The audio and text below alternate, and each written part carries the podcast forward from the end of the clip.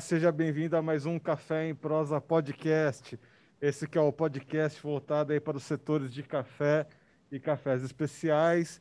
E hoje a gente vai falar um pouquinho sobre café, corrida, carro, velocidade, design, enfim, diversos assuntos aí que parecem não ter tanta conexão, mas tem conexão sim, porque está aqui conosco o Gabriel Wolff, da The Good Driver Coffee. Mas antes da gente dar início à entrevista com ele, tem aqui também a nossa colega de sempre, a Virgínia Alves. Olá, Erickson. Olá a todos que nos acompanham mais um episódio do Café em Prosa. Aquele recadinho básico de, todos, de todas as vezes que a gente se encontra por aqui, para você lembrar de seguir o Notícias Agrícolas em todas as redes sociais, inclusive no YouTube, é, Notícias Agrícolas Oficial. Vamos lá, Erickson? Vamos lá.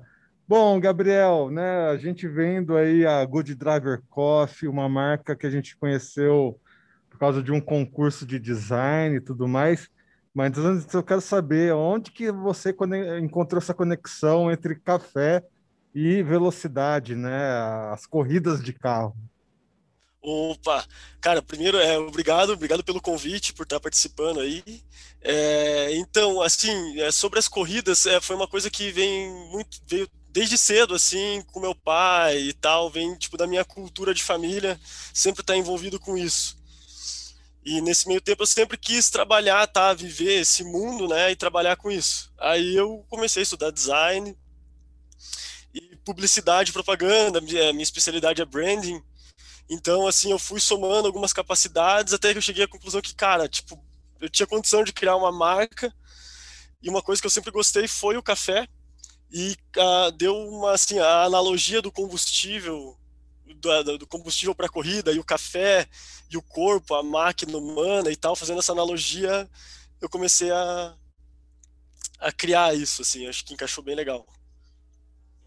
É, Gabriel, é, antes de você chegar né, até a sua marca e criar o café, você já tinha alguma relação com a produção de café arábica? Ou foi justamente na sua pesquisa que você falou: ah, gostei, isso aqui pode ser que dê certo, tem tudo a ver com o que a gente está criando? Como é que foi sua relação com o setor produtivo? Então, eu nunca fui tão entusiasta assim no café. Aí um amigo meu, um tempo atrás, começou me, me apresentou, me introduziu ao mundo dos cafés especiais, e eu comecei a pesquisar mais e entender mais e consumir como consumidor mesmo, né? Não, não pensava assim numa oportunidade de negócio realmente. E foi aí com a ideia da marca que, que me surgiu que, que eu precisava de um produto até para lançar, né? Que fizesse sentido. E também tem uma coisa muito forte lá fora que se chama Cars and Coffee. Cars and Coffee é quando é, é um encontro onde as pessoas acordam cedo de manhã para pegar a estrada com o carro, eles se encontram para tomar um café. E o café, por si só, assim, é uma bebida sociável, então ele promove essa cultura do encontro mesmo. E aí uniu desde o encontro de carro com pessoas e tal. Foi mais pensando nessa, nessa cultura assim, né? É interessante você comentar essa questão do, do Cars and Coffee, porque recentemente eu vi uma marca de carro internacional promovendo entre seus gadgets ali, as suas, as, os seus pontos extras né, de, de marketing, exatamente uma tipo de cafeteira elétrica, assim, para para cápsula. Você deve ter visto isso, não sei. Aham, uhum, para fazer no carro, uhum, viralizou, né? Eu posso falar o nome da marca? Você acha que isso é uma tendência forte, Gabriel? Essas relações que, que vão acabar se criando entre carros e cafés? Cara, eu acho que sim. Eu acho que sim, com certeza, porque ainda mais depois de tudo isso, né? Agora as pessoas estão querendo se encontrar, né? Depois que, que melhorar essa condição aí pós-pandemia, as pessoas estão querendo se encontrar mais, é, tá precisando de, de, de coisas assim, não, é desculpas para as pessoas se encontrarem, né? E o Coffee, ele vem, assim, é uma cultura, como que eu posso dizer, é muito tradicional, até no mundo das motos, né? Também essa coisa do café com combustível e estrada. Inclusive, um detalhe interessante, né, para quem acompanha aqui o nosso podcast desde o início, uma das obras que nos inspiraram aqui é uma série que tem na Netflix que chama Comedians with Cars Getting a Coffee, alguma coisa assim, né? Comediantes ah, uh -huh. carros é, tomando café, que é o Seinfeld, né? O Seinfeld ele sai pelas cidades, né? Pegando outros comediantes e cada episódio eles vão em um lugar diferente para ter uma, uma entrevista e tomar café e ter uma experiência. Inclusive, essa era a ideia inicial aqui, né? Pegar o nosso carro, ir para São Paulo, tal, ir nas, nos lugares mais próximos, de repente até Curitiba, onde você está. Houve uma pandemia. Aconteceu uma pandemia. uma pandemia. Ah, é, né? Pois é. E, Gabriel, é, essa questão da pandemia é uma coisa que a gente tem perguntado bastante para as marcas que, que chega até aqui o Café em Prosa, as marcas que o Erickson é, encontra aí nas suas buscas, porque a gente está tentando entender como é que está sendo para o setor é, enfrentar esse momento, né? Como é que foi para a marca de vocês?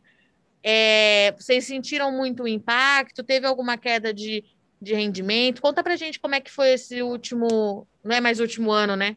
Esse último ano então, e meio.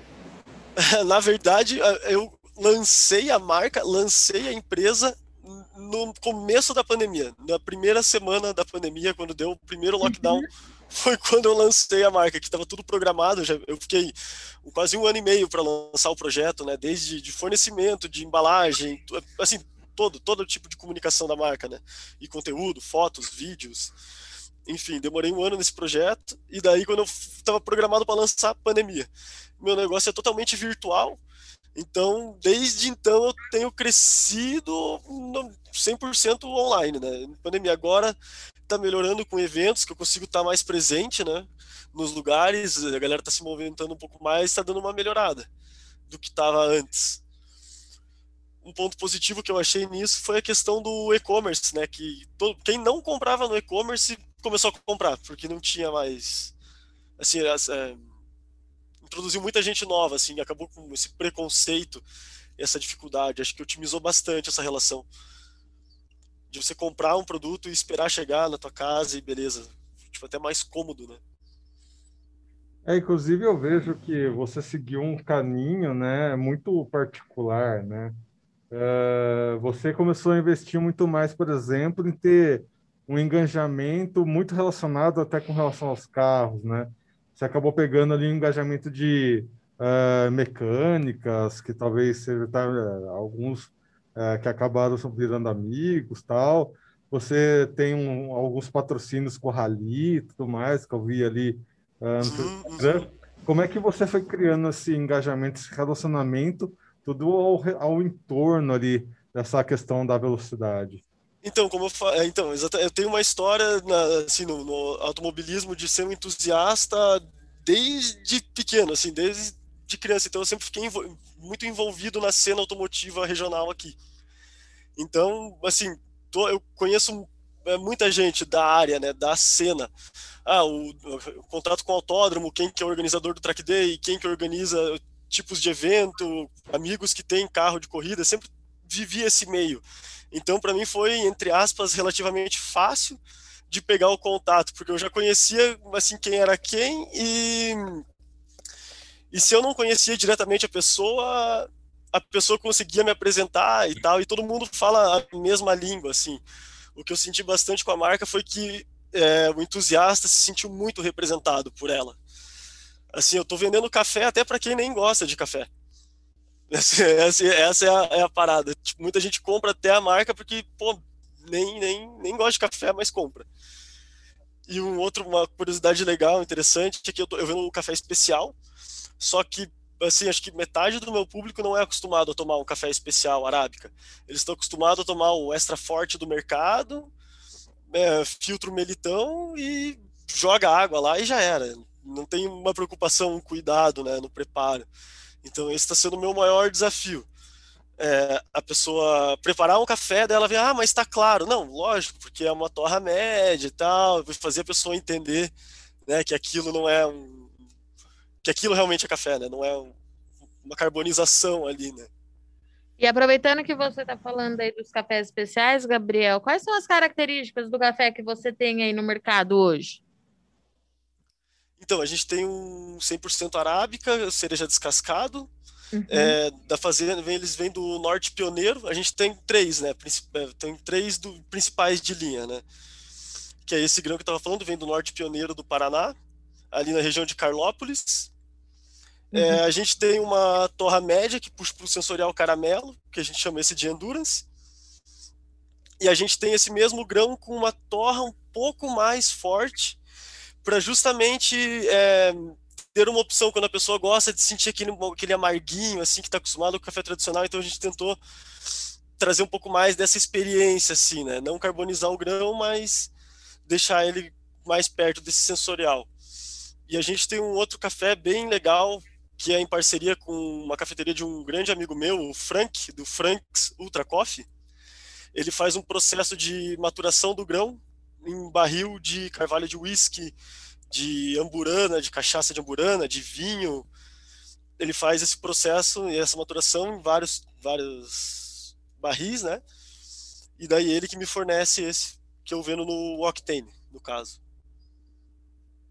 E a gente está vendo aqui, né, os seus cafés, e um detalhe assim interessante, o que, que chamou a atenção, né? Como a gente conheceu a sua marca uh, pela premiação de design, você tem um, um, design que é o design comum, né, de uma marca de café ali e tal no pacotinho, mas tem um outro design que é esse o design que acabou participando da premiação, que é, parece uma lata de óleo mesmo, né, cara? Uhum, é que uhum. onde você foi buscar, lógico, que você foi buscar nessa sua realidade aí do automobilismo, mas como que uhum. foi desenvolver isso? E agora vocês estão desenvolvendo outros projetos de design, né? O que que o que, que você acaba gostando mais, né? Fazer café, fazer design e tudo mais. Cara, então, é, é, é, enfim, eu é mais o design, essa é a minha outra paixão, porque eu comecei a estudar design para mexer com o mundo automotivo, de design automotivo ou coisas desse tipo. Eu fiz produto, né? Design de produto, desenho industrial, né? Para fazer projetos mecânicos, esse tipo de coisa. Então foi engraçado que ter uma marca envolveu um conhecimento de branding, de design e um pouco de projeto de produto, que no mundo dos carros é muito comum a pessoa modificar os carros, fazer alguma adaptação de freio, ah, para aumentar a potência, esse tipo de coisa, né?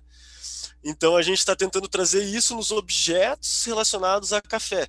Por exemplo, porque o objetivo da marca justamente também não é só ser uma marca de café, né? É, é, explorar o branding, né? O desdobramento da marca em outros produtos. Que nem você comentou daquela cafeteira elétrica para carro. É, isso já está engatilhado. Eu já, já, tem, eu já tenho isso em desenvolvimento para trazer algo parecido com a minha marca, porque casa demais as pessoas querem praticidade. Tem muita gente que tem preguiça, assim, né? No meu caso, no meu público, né? Algumas pessoas têm preguiça, eles pedem muito café em cápsula, café em cápsula, café em cápsula.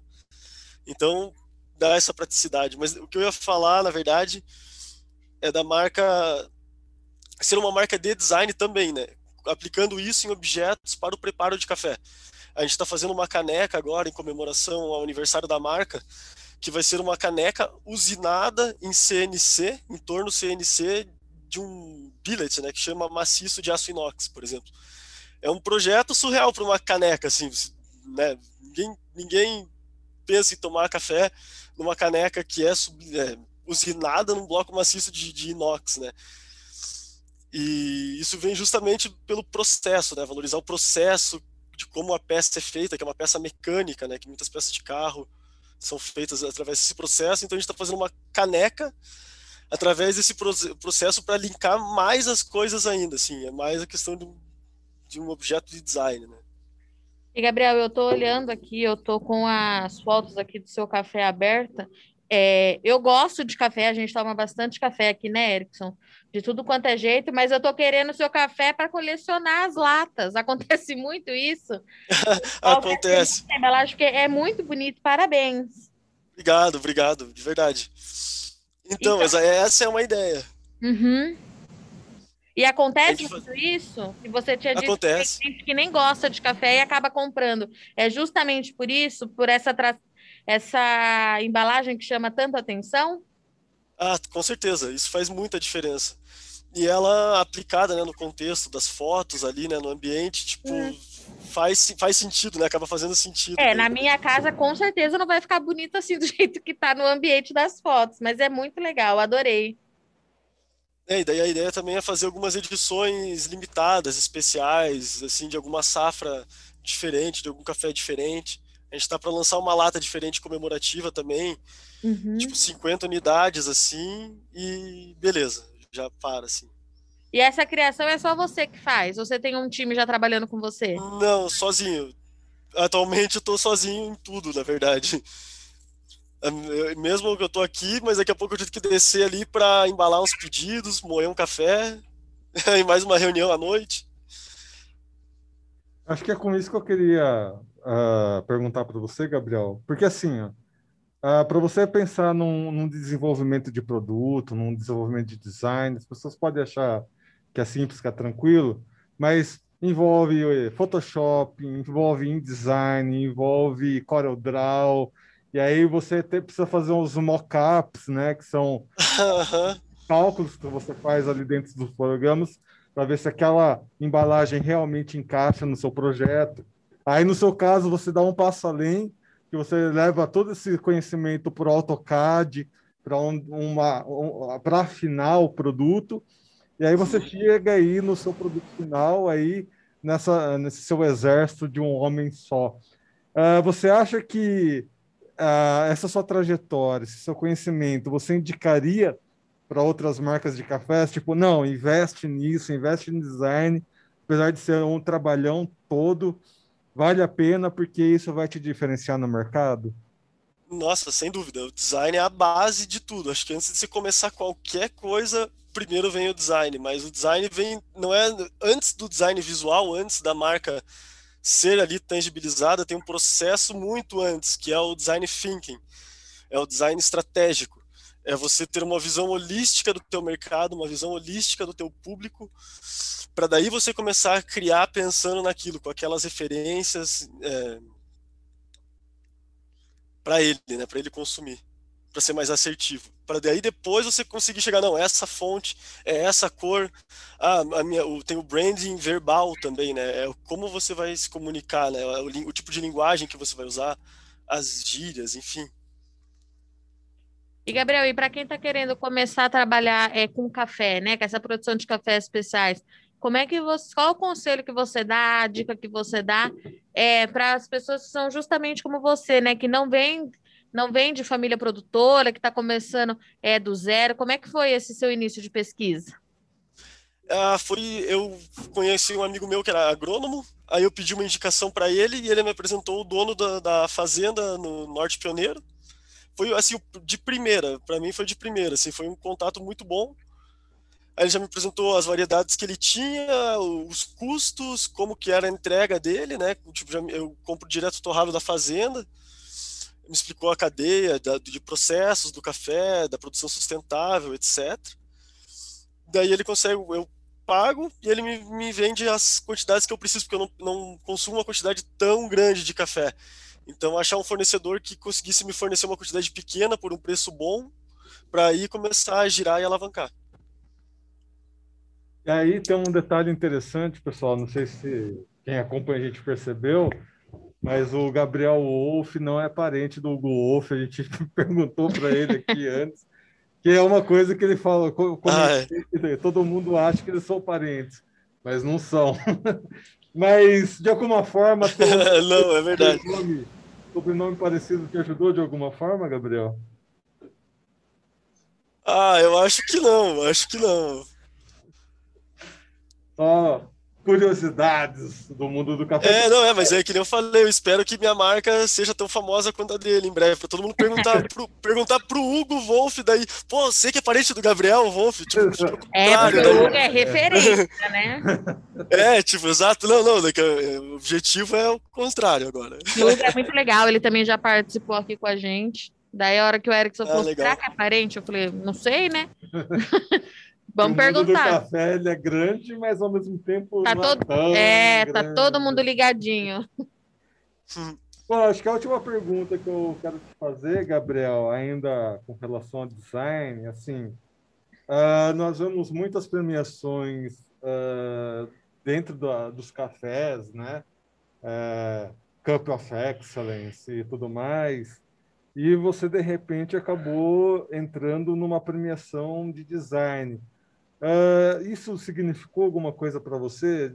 Não só no sentido, ok, estou com um bom design, mas de repente eu poderia estar num concurso de café. Isso de alguma forma passou pela sua cabeça?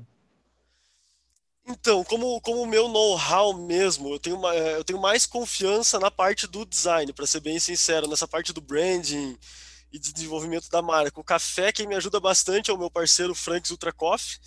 Eu sou relativamente novo nesse mundo, né? Como eu não vim de uma família produtora, que nem vocês comentaram, não vim desse mundo mais é, agrícola, digamos eu tenho que aprender muita coisa ainda sobre o café. Já aprendi bastante, né? Faz três anos que eu estou estudando sobre isso, mas nossa, ainda falta muito para aprender, né?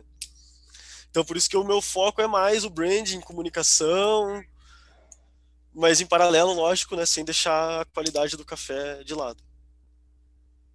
E para a gente finalizar, esse ano a gente vê aí, né, uma safra que já vinha sendo comentada que é uma safra baixa de repente, uma friaca, você que está aí no sul, vai preparando o seu agasalho.